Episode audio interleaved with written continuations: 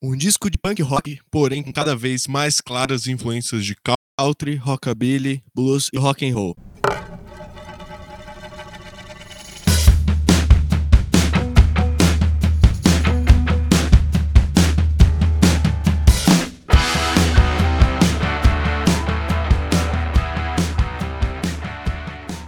E aí galera, estamos começando mais um Dissecando. Hoje trazendo um dos discos que com certeza influenciou muitos anos 90 punk rock, rock alternativo e coisas do tipo lá nos Estados Unidos.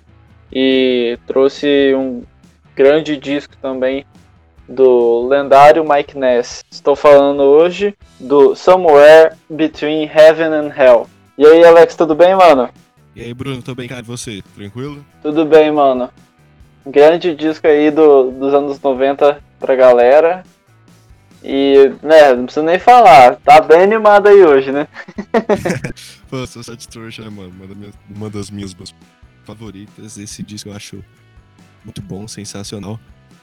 E bora levar um pra galera aí conhecer também, já que não é uma banda que fez tanto sucesso no Brasil como outras bandas daquela cena. E bom, antes de começar, deixar aquele recadinho pra galera não esquecer de seguir o Noisecast nas redes sociais.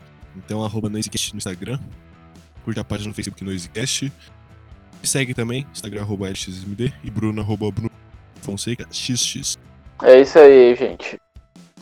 E bom, para começar, né, vamos voltar lá em 11 de fevereiro de 92, quando o disco foi lançado e vou apresentar aí para vocês os integrantes. Na bateria temos o Christopher Reese. No baixo e fazendo backing vocals também o John Maurer. Na guitarra, Dennis Dane. E no vocal e guitarra também, o lendário Mike Ness. É isso aí, essa foi a formação é, tocada aí no, no Somewhere Between Heaven and Hell e também no anterior, né, auto-titulado Social Distortion. E no álbum subsequente que foi o White White Hit White Trash, esse trava-língua aí, que foi o álbum depois do, do Somewhere, né? E que foi a, o período de tempo que o Social Distortion conseguiu manter os integrantes ali por mais tempo, né? Já que foi uma banda que tava sempre alterando os integrantes ali, menos o Mike Ness, que lidera até hoje o Social Structure, que é uma banda que tá nativa, né? Isso mesmo.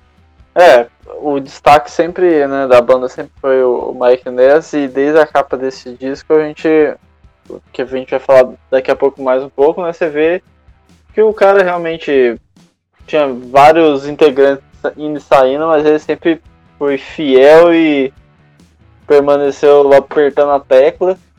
E não à toa, né? Lançou grandes discos e assim, é legal destacar, né, que nessa, nessa época o Social Distortion já estava no seu quarto disco e no terceiro disco, né, o disco anterior a ele, lançou o disco que ficou bem assim com o Social Distortion em alta, porque tinha tem, tem grandes hits, né, da banda nesse disco muito provavelmente, né, lá nos Estados Unidos principalmente, todo mundo já estava ligado de quem era o Social Distortion nessa época, principalmente por conta desse disco. Então, vinha agora, né, um disco novo com é, aquele momento, né, da banda de tipo lançar mais um disco que mostre para todo mundo que a banda é, é muito boa e coisa do tipo. E isso acabou sendo alcançado claramente, não só pelas músicas, mas por toda a influência que o Social Distortion tem nas bandas que surgiram mais ou menos naquela época ali nos Estados Unidos. Certeza, mano. Foi realmente eles vinham de um disco de muito sucesso e estavam tentando emplacar algo no mesmo nível ou maior e conseguiram, né? Esse disco, mesmo o disco anterior, o Social Distortion, tendo com certeza hoje os maiores hits, assim, os clássicos da banda, esse disco ele alcançou números que nenhum outro disco ainda tinham alcançado. É, ele, eles conseguiram alcançar a posição 76 na Billboard 200 nos Estados Unidos. E a música Bella, que foi a música de mais sucesso na história da banda, em lançamentos. Ela conseguiu ficar em segundo lugar na parada de Modern Rock nos Estados Unidos. E eles não mais conseguiram fazer tanto sucesso no lançamento de um disco com uma música como foi com Bad Luck, né? E falando um pouquinho sobre os integrantes ainda, é legal falar Social Distortion, essa banda que tá se trocando. E a banda é uma banda de 79. Então é bastante tempo. E o primeiro disco foi lançado em 82 ali. E o Social Distortion, durante os anos 80, não conseguiu produzir nada, produziu dois discos. Muito pelo, por causa do Ness, que é o, o frontman da banda ali. E que ele vivia sendo preso. Então a banda não conseguia tocar e lançar coisas novas. E só depois, em 88, que eles lançaram o Prison Bound, que foi um disco que fez muito sucesso e conseguiu eh, o Social Social tomar destaque sim, e já trazia essas influências que nesse disco o Heaven and Hell estão bem destacadas de country, de blues, de rockabilly. No Prison Bound isso começou. E aí eles conseguiram assinar com a Epic, a gravadora que lançou os três discos mais clássicos dessa época dos anos 90, que é o Social Distortion, o disco de hoje, o Somewhere, e o de 96, White Light. Então, assim, realmente é um disco muito marcante de carreira deles e que conseguiram fazer muito sucesso. Sim, cara, e assim, falando um pouco mais desse disco em si, né? É, o Social Distortion sempre usou influências diferentes do, do punk rock em si para fazer a sonoridade deles, né? E pelo menos para mim, esse é um disco que as influências que mais estão fortes nele é o rock and roll do aquele rock and roll mesmo americano que você ouve, você certamente já não tem nem dúvida de onde está vindo o som e também do country, que é uma coisa que já tinha, né, no, no som do Social Distortion, mas nesse disco eu também acho que tá bem presente, bem influenciando assim na em cada música do, da banda. E para destacar também, esse disco acabou tendo três singles. Esses singles são Bad Luck, Cold Feelings e When She Begins. Mas com certeza sobre as influências, eu acho que esse é o disco que estão mais claras que você consegue perceber de todos os discos que ele trazia isso mas sempre foi muito fã de, de country, de rock and roll lá, claro, dos anos 50 e americana. Então nesse você percebe muito, muito, muito bem.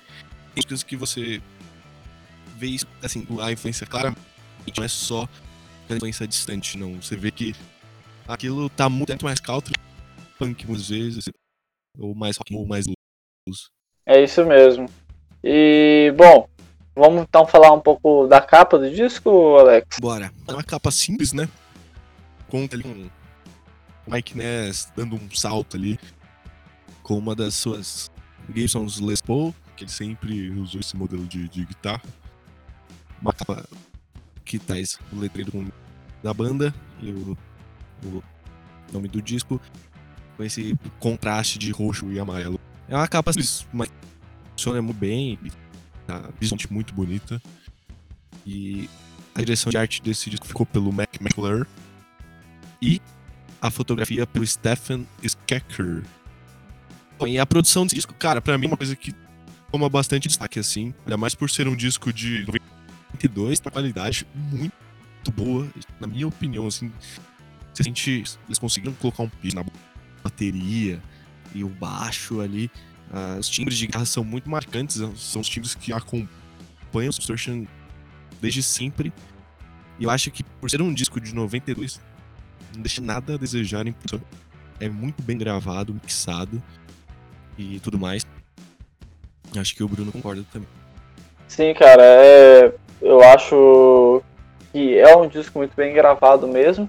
E assim, é que nem a gente já tava falando. Mano, eu sempre sinto quando eu ouço as músicas do Social Distortion aquele som bem carregado dos Estados Unidos. E eu imagino que para esse tipo de música, naquela época e tal, não tinha como alguns desses singles não emplacar de ficar tocando nas rádios, porque uma coisa que o Mike Ness sempre soube fazer são músicas radiofônicas. E com essa pegada de rock and roll americano, cara, não tinha como, né, mano? É uma coisa que eu sempre desde, desde quando eu ouvi a banda pela primeira vez, eu sempre destaquei muito. E não é nenhuma piada infame nem nada. É só porque realmente o nome da banda carrega muito do, do da sonoridade também que eles acabam trazendo, que é o Distortion. Cara, é, o Mike Ness sabe usar como ninguém o, a, esse efeito de guitarra, né, do, de drive, né, que é o Distortion. E fica muito característico, cara. E você vê claramente as, a, depois as bandas que foram surgindo, o quanto elas foram influenciadas por essa sonoridade até certo ponto do Social Distortion. Com certeza, mano. E é legal falar dessa parte radiofônica, que eu também concordo. Eles têm músicas com refrões muito bons, assim, simples e diretos. E eles fazem, ainda mais para os Estados Unidos, um, um som bem americano, assim. E quando esse álbum foi lançado, a crítica recebeu muito bem lá nos Estados Unidos. Ele foi muito bem recebido.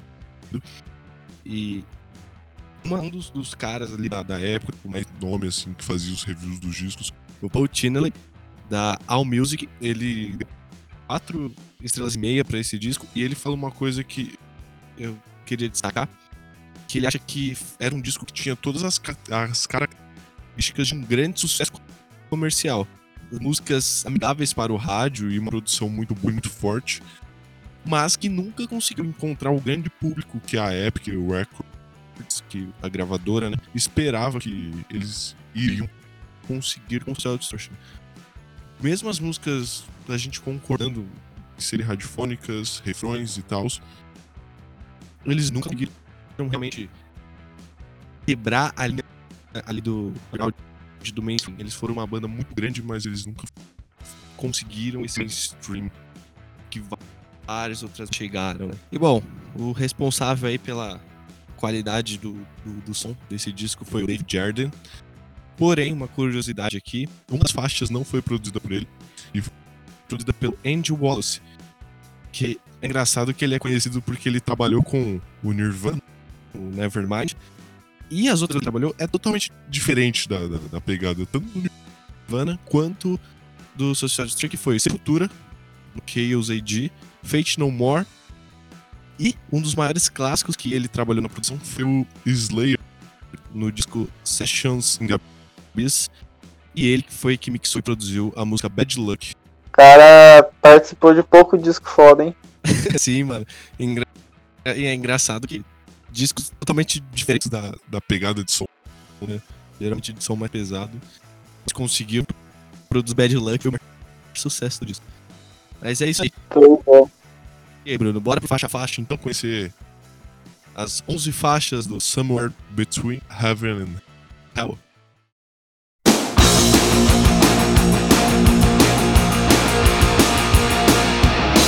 Uninvited feelings,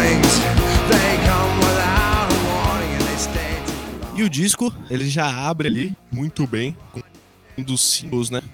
Cold Feelings.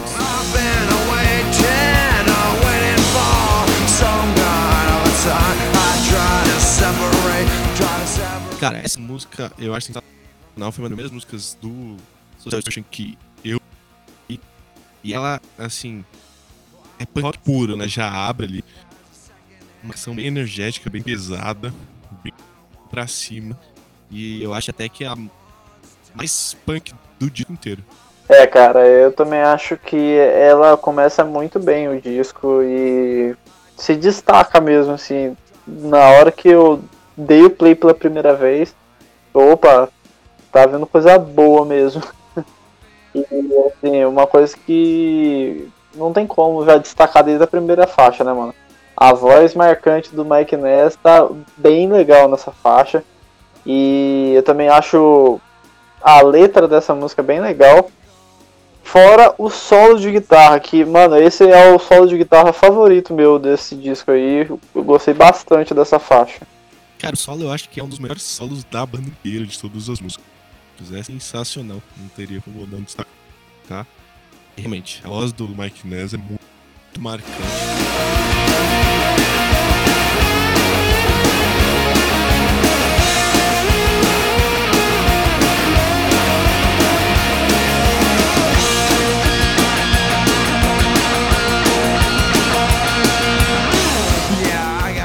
Mike Ness é um dos caras mais.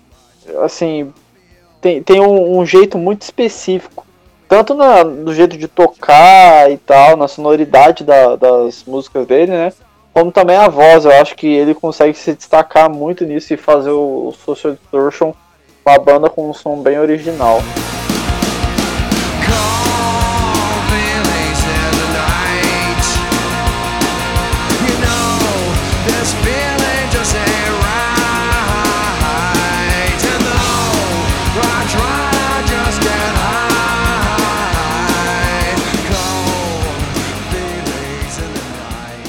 E puxando a próxima faixa, Bad Luck.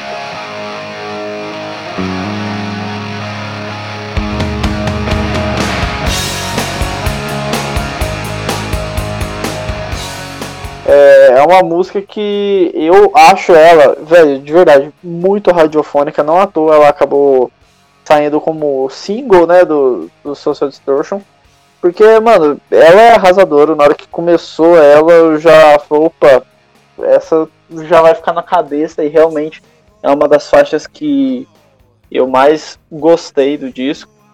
E eu acho. Eu, eu realmente adoro a referência né, que ele faz com o azar nessa, nessa faixa. Eu vou até estar tá citando aqui, né? Que ele tem um trecho assim que eu separei que eu achei bem legal que ele fala: 13 é o meu número da sorte, para você ele significa ficar em casa. Gato preto cruzou meu caminho, não há razão para correr e se esconder. É, cara, eu acho que além né, de cantar bem, de ter uma música radiofônica, essa é uma faixa que mostra tanto que o Mike Ness também compõe muito bem as letras das músicas da banda.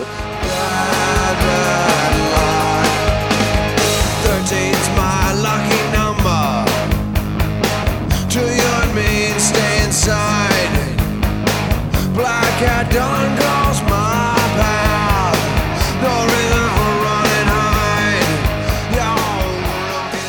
essa música, ela, a letra, a melodia e o riff principalmente simples e direto, mas muito marcante, né? Não à toa foi uma música que se destacou tanto e fez tanto sucesso assim. E essa parte que você destacou realmente é sensacional, cara. O jogo ali que ele faz na letra sobre má sorte e sobre várias coisas que as pessoas consideram que traz essa má sorte, né? É, é muito legal. E a entrada dela ali com as guitarras, assim, eu acho que isso marca muito o Social Distortion, bem característica desse. De guitarra com aquelas notas bem tocadas, assim, e mais longas.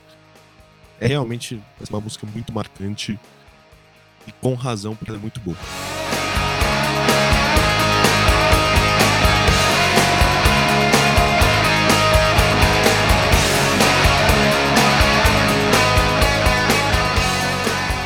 E essa música, por curiosidade, ela entrou no, na série Supernatural, né? Aquela série que eu nem sei se ela já tem fim, mas em algum episódio essa música ela entra lá na trilha sonora. Some people go to church on Sundays. Others say pray at home. You tell that there ain't no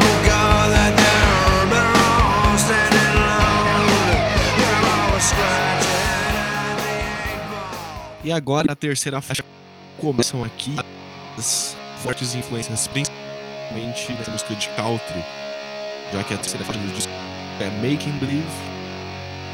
Making believe that you still love me. It's leaving me alone and so blue. E essa música é um cover de uma canção de country, né? Eu não consegui achar quem foi o, a, o cantor ali que compôs a música, mas ela foi regravada por várias pessoas. Country, assim, já é uma música bem conhecida cena country, né? E, cara, eu gosto muito dessa música. Eu nem sabia que ela era um cover de country. Porque o sucesso hoje conseguiu dar uma pegada mais punk pra ela. Ela começa bem devagarzinho, assim, mas na hora que a música entra, É muito. Sim, cara, é, eu também não sabia. Agora que eu tô realmente sabendo que é uma música que não é realmente de autoria do Social Distortion, mas essa versão deles, mano, que eu achei sensacional também. Ela começa devagar, né? Mas quando anima, mano, você é louco. Eu acho ela bem foda mesmo. E acho que assim, a pegada que o Social Distortion acaba dando para essa música mostra claramente a influência de bandas que começaram mais ou menos naquela época. E assim, bandas que tem mais a ver com punk e bandas que tem mais com rock alternativo, que sempre, né, também tá um pouco do lado assim do punk, como por exemplo, The Muffs, que é uma banda que assim, não é tão conhecida, mas que certamente quem gosta do punk rock anos 90 americano conhece. E o Green Day, eu acho que, cara, assim, eu, logicamente todas as bandas têm muita influência, mas a sonoridade e a forma radiofônica como o Social Distortion consegue nas suas músicas é algo que eu tenho certeza que o Green Day acabou puxando um pouco nas músicas da banda. E assim, na época, né, o Green Day tava ainda só com dois discos na bagagem. E nesses discos mesmo já dá para perceber um pouco de, de influência do Social Distortion, mas nos próximos discos também fica bem claro. Mas é, eu acho que é isso que mostra o tanto que o Social Distortion é uma banda importante pro cenário punk dos anos 90. Porque além de conseguir emplacar vários hits e ter músicas que são bem marcantes e tal, é, é claro que eles conseguiram influenciar uma, uma galera que surgiu depois deles. Então, assim, essa é uma música que, pra mim, deixa bem claro essas coisas. E, velho, é uma música muito radiofônica. E eu acho que o maior destaque assim, que eu daria nela é a guitarra com a bateria, que eu acho que tá excelente.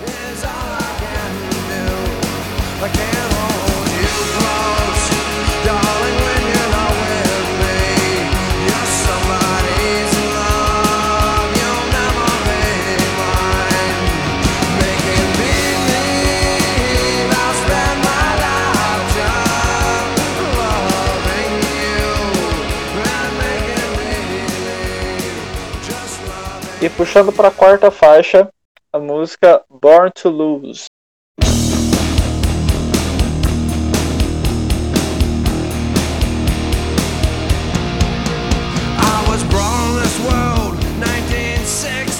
É, eu acho que assim, essa música eu gosto bastante do ritmo, né, que ela tem, principalmente nos versos e na letra.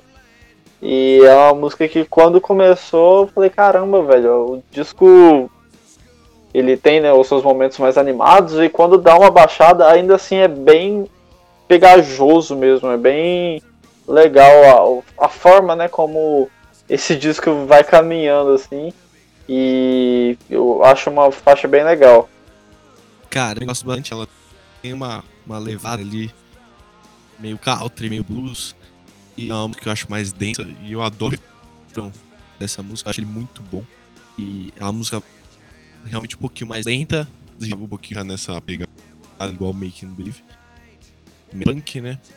Mas não tem uma música boa do refrão que é muito bom e acompanhado de uma letra bem é, autobiográfica de Mike Ness, né? Falando um pouco sobre a história dele, desde a juventude e até os dias de hoje, no caso daquela época. Sim, cara, é, essa faixa aí, eu lembro que quando eu fui parar pra analisar a letra, né? Eu falei, ah, esse daí tem cara de ser bem autobiográfico mesmo. Com certeza, mano. Pra quem quiser pegar a letra lá, dá uma olhada que já vai conhecer um pouquinho da, da história do McNess que ele já conta mais ou menos ali. E eu só queria também destacar que nessa faixa, né? Eu gostei muito do solo de guitarra, velho. Tá bem sensacional. É, o Mike Ness é um cara completo, não adianta.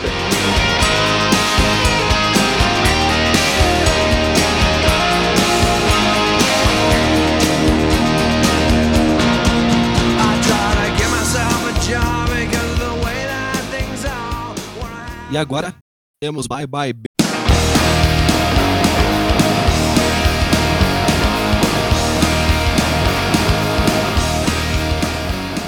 já queria uma.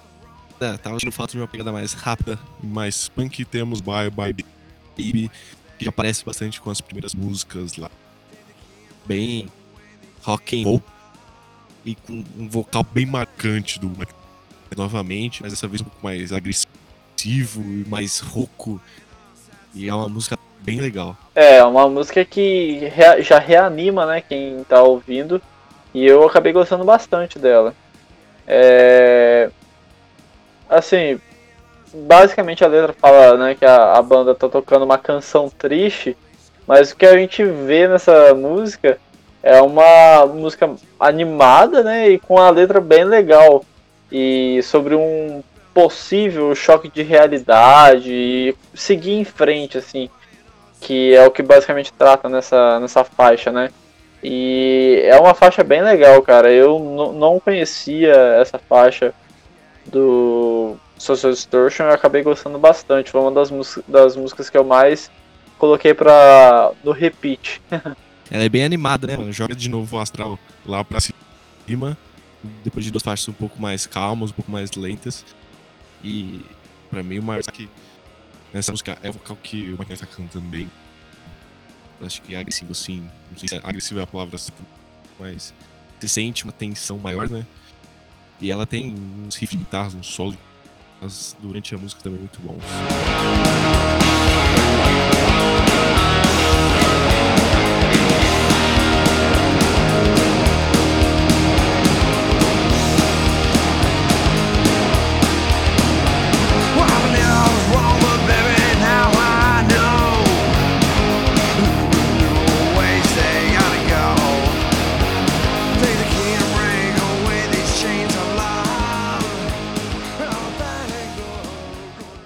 a próxima faixa do disco se chama When She Begin.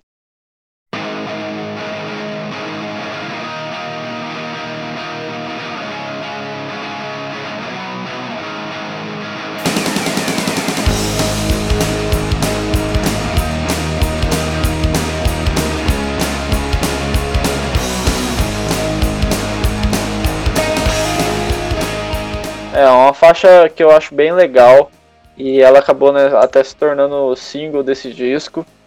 E eu acho que a letra dela é até engraçadinha, sabe? É, depois quem puder ir dar uma atenção, acho que vai gostar também. E acho essa música muito cantarolável, principalmente no refrão, mano. É, que nem eu falei, a, a Social Distortion é uma banda que consegue fazer música radiofônica, né, e tal. E, mano, é, essa música acho que consegue mostrar muito do, do, do, que tem nesse disco. Porque é bem controlável, é bem legal a música e tal. E, cara, o Mike Ness nessa, nessa faixa, acho que ele tá cantando demais, cara. Eu gosto bastante da voz dele né, nessa faixa. Cara, não tem como destacar, né? O cara, ele manda muito cantando as letras, ele tem uma voz marcante ali. E é uma música que eu também acho. Isso que falou incantarolável, assim. Ele é bem rock and roll, né, cara. É uma música cativante e que não tinha como. O refrão dela é muito gostoso e para mim é uma música que, além dessa que de rock and roll, ela tem muito de rockabilly ali. É uma música que tem um ritmo enérgico e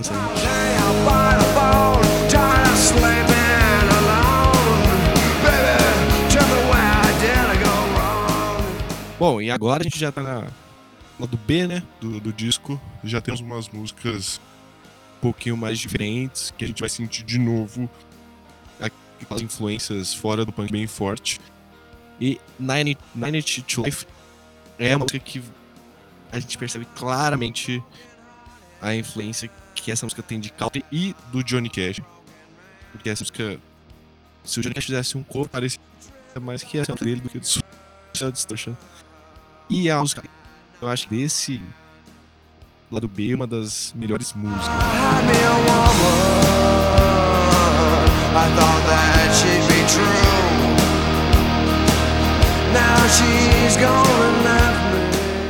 É, gente, eu preciso destacar. O Mike tava doído com essa mulher, hein? Porque se vocês pegarem as letras das músicas, né? For acompanhando uma a uma e tal. Você vai ver que sempre tem essa mulher envolvida na história, né? E ele é, eu acho assim, engraçado, né, que nessa faixa de novo, né, no mesmo estilo de história e tal. E inicialmente mostra, né, basicamente assim, a história da, da letra, né? Mostra um cara triste por estar tá sem a sua mulher. E ao decorrer da música, né, da, da letra dela e tal, da história, a gente acaba descobrindo que na verdade o cara matou e hoje se arrepende de ter matado a mulher. acaba tendo esses dois lados, assim, que eu fico, eita! é muito legal essa, essa pegada que ele traz para as músicas é, de contar uma história, né? Geralmente ele coloca ali muita influência é, de coisa que ele viu, ouviu, leu e viveu. E as músicas acabam sempre sendo uma história, né? Do início, meio e fim, é que a gente vê realmente uma crônica, um conto sobre um cara ali que tava com o coração partido e no final lá foi lá e matou a mulher tava preso e arrependido.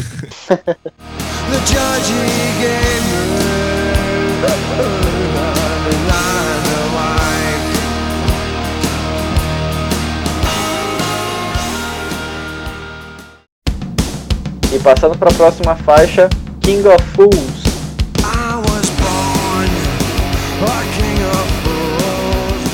É, eu acho que essa é, uma, é um possível hino para os jovens não correspondidos no amor daquela época. Eu acho essa música bem legal e acho que o instrumental dela é o maior destaque, cara. Eu acho muito bem feito e é uma das músicas mais divertidas assim da, da, desse, desse disco do Social Distortion.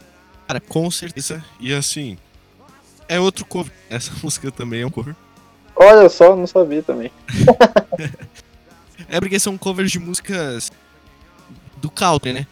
E que não são músicas muito mainstreams. Essa música, por exemplo, essa e Make and Believe são duas músicas que todo mundo acha que é Social Distortion porque as versões originais realmente são músicas muito específicas do country. Essa música é uma música de cantor chamado Ed Bruce, que se você não tem nem no Spotify, é uma música bem antiga, acho que é da década de 50. E acabou fazendo muito sucesso realmente com Social Distortion. E você pega a música. Acabou tomando essa cara da banda, né? E hoje é uma música que todo mundo conhece pelo Social Distortion. É, já deu agora para perceber, né, que o, o Social Distortion é uma banda que consegue recriar músicas de outros estilos muito bem, porque eu realmente, além de não fazer ideia, achei que ela ficou muito bem feita pelo, pela banda. Cara, com certeza. Eu também não sabia que era cover antes de, de ler sobre. Né? E foi uma música que fez muito sucesso com a banda. Assim, até hoje eles tocam. É, a banda fez algumas versões acústicas músicas bem famosas e essa música também tem versão acústica. Então foi uma, uma música que eles conseguiram realmente tomar conta ali, fazer uma versão muito marcante e é uma música bem legal, bem divertida, assim. E é bem country, né? Como uma versão de, de country, uma pegada social distortion, ela tem aquela levada mais dançante. Sim, cara, bem isso mesmo.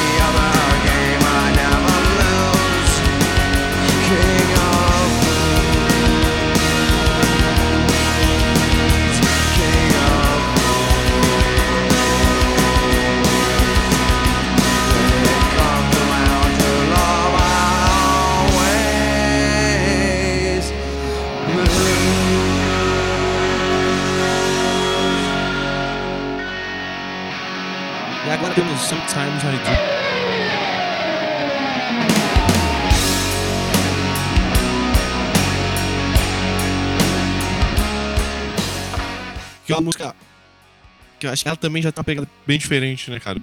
Mais lenta. E mas eu acho que ela tem uma melodia ali muito legal e muita, muito divertida, com ótimos backing vocals, principalmente no, no refrão. Sim, cara, eu acho essa música bem criativa, né? E principalmente na letra, assim, ela acaba né, mostrando um cara que é horas frio, hora, horas quente. E acho que o Mike fez uma bela de uma composição nessa. E ela, a voz dele também tá muito boa nessa faixa, é uma das faixas que eu realmente gostei bastante aí dessa, dessa parte final do disco, né? E é a outra faixa, mano, que é muito radiofônica. Você ouve, você. Mano. É, no, no meio. Assim, você com, começa ouvindo a música de boa e tal. Quando chega no último refrão, você já tá cantando junto. Com certeza, mano. É um refrão simples ali, mais direto, né? Sometimes I do, sometimes I don't. E tem toda essa pegada na música de uma hora ser, uma hora não ser, uma hora fazer e uma hora não fazer. E é uma ótima música.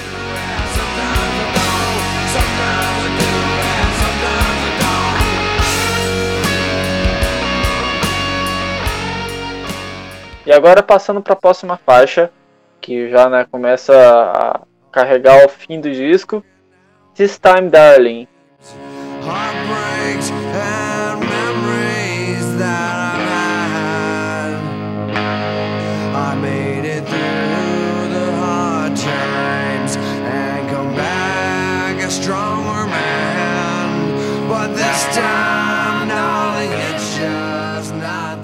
Aí é um ponto que começou a me incomodar no. Começou não, né? Que realmente deixou claro assim, um pouco de incômodo meu com esse disco. É, eu achei que os temas das letras começou a repetir de uma forma que me, acabou me incomodando. E essa, essa é uma música que é um pouco mais arrastada né, do que as outras, é mais calma e tal. E isso não seria nenhum problema para mim. O problema é que a letra é muito similar com as outras do disco, né? nessa, nessa parte de falar de um, de um amor que não deu certo, coisa do tipo. E aí essa faixa, por conta disso, foi uma das faixas que eu menos gostei do, desse disco. Cara, eu gosto bastante dessa faixa.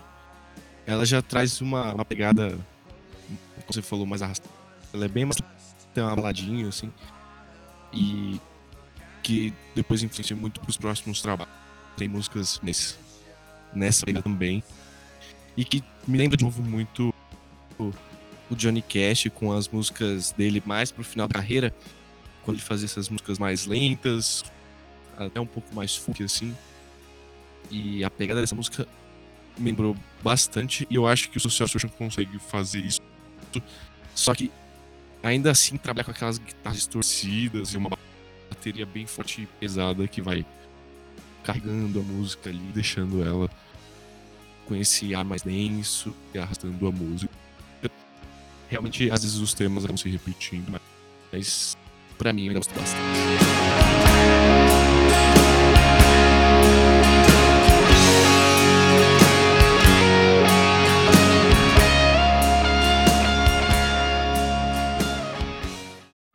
Agora, para encerrar o disco, nós temos Ghost ao Blues.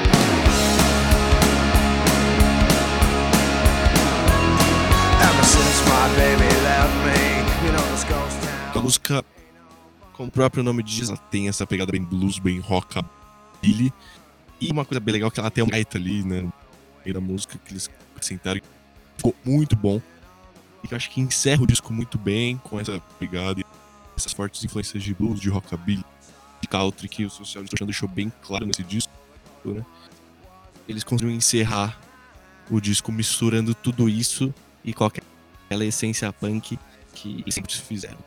É, cara, o, o que eu tinha de crítica né, na, na faixa anterior, nessa faixa já é completamente diferente. É uma faixa que eu gostei bastante. E além né, de dar uma reanimada né, na, na música, Cara, a, que nem você falou, a gaita nela rouba a cena. Eu achei ela sensacional.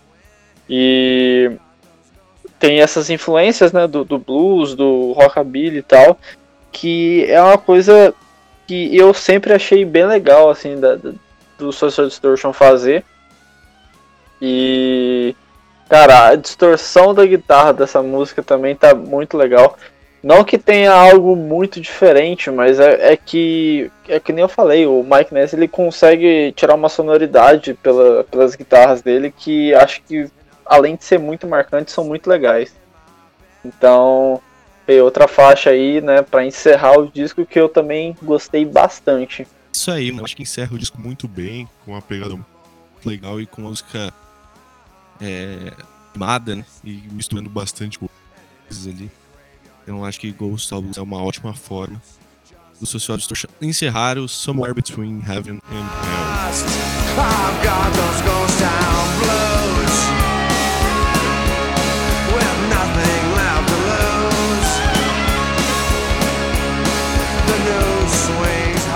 É isso, acabamos por aqui, faixa a faixa, encerrando o disco. Conta aí pra gente, Bruno, você que já conhecia a banda, mas mais a fundo, qual a sua faixa favorita? Então, Alex, cara, é, esse, esse disco, é, pra mim, assim, eu gostei dele no geral, logicamente, né? Mas o início do disco eu achei muito bom.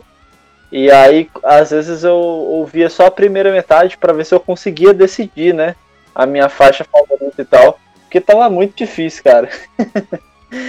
eu acho que eles poderiam fazer essa tracklist diferente, né, mano?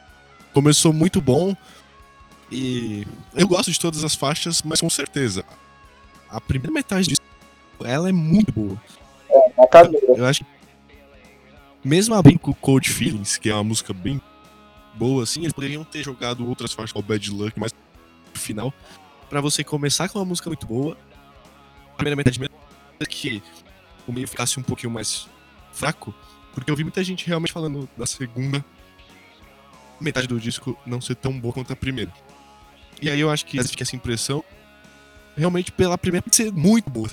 Sim, cara, com certeza. Mas assim, aí, né, acabei chegando em duas músicas aí, pensei bastante, mas cara, não tem como. É, embora o início dela seja um pouco arrastado e talvez né, não seja o melhor início assim, das músicas do, do, do disco, a minha faixa favorita é a Making Believe. Eu acho que ela é muito foda. Ela tem uma pegada de músicas que de outras bandas mesmo que eu já gosto. Então na hora que eu ouvi ela é, para fazer o Dissecando, ela já me marcou bastante e eu acabo escolhendo ela como minha faixa favorita, Making Believe. Boa, mano. É isso aí. É esse começo dela realmente não pode ser o melhor de todos, mas eu acho ele importante pra música, porque quando entra ali todos os instrumentos e tudo um peso pra música, assim, deixa a música bem legal, cara. Making believe that you still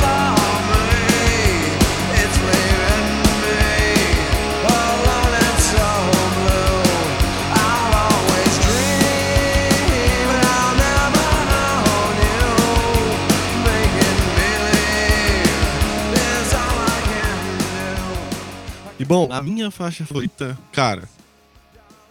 Eu poderia tentar pensar em fugir do óbvio, mas. Feelings. Essa música é muito sensacional, ela abre o disco muito bem. Foi uma das primeiras músicas do Social que eu vi e foi que me fez atrás da banda e apaixonar pela banda por um todo. Essa música eu acho ela sensacional, a letra é muito boa, com esse negócio dos sentimentos frios e o jeito que a música abre para várias interpretações. Hum, por feelings, para mim é uma das faixas mais legais da banda e a minha favorita desse disco. Boa, mano, eu também acho ela uma das melhores do disco. Ótima escolha.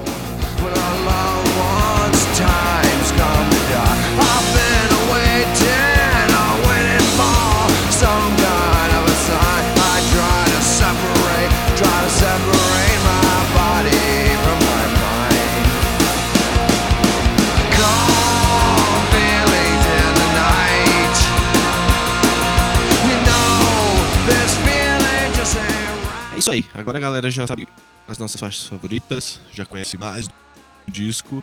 Então bora pra nota do Somewhere Between Heaven and Hell, esse disco. Esse nome gigantesco. e ele fica com uma nota aqui pelo podcast 8,5. É um disco muito bom. Não fez a banda virar uma banda gigantesca mainstream.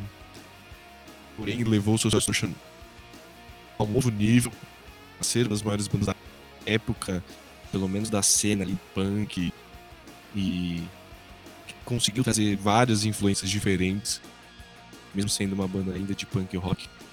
Então 8,5 é a nota que o Noisecast dá pra o disco do Social Distortion, do disco da carreira da banda. É, galera, é assim, é, não tem como não destacar, né? Por mais que a banda não explodiu e fez turnês milionários e não sei o que.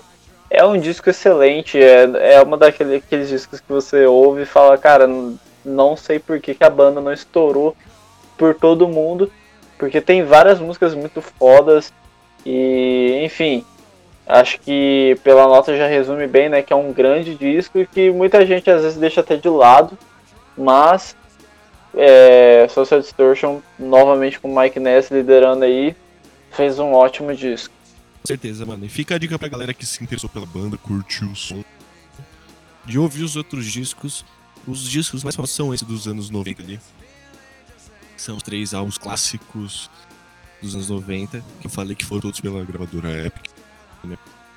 Então, fica a dica. E ouçam lá desde o primeiro disco que você entender mais sobre o som da banda e conseguir ver essa evolução. Se interessar, vai ouvir dos outros até o mais novo de 2011 que vocês vão ver como que essas influências foram sendo dadas e trabalhadas dentro da banda. E é isso aí, galera. Espero que vocês tenham curtido. Pra quem não conhece a banda, espero que também tenham curtido bastante aí. E não esquece de seguir a gente lá nas redes sociais, Instagram, Noisecast, Facebook, curtir a página lá também.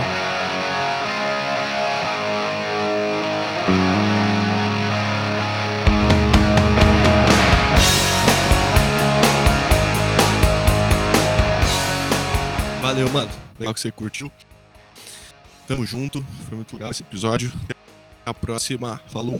É isso aí, galera. Espero que vocês tenham gostado aí desse episódio especial aí do Noisecast. E é isso, Alex. Valeu demais. Foi excelente conhecer esse disco de cabo a rabo. Ótimo disco do Social Distortion. Valeu e até mais, mano.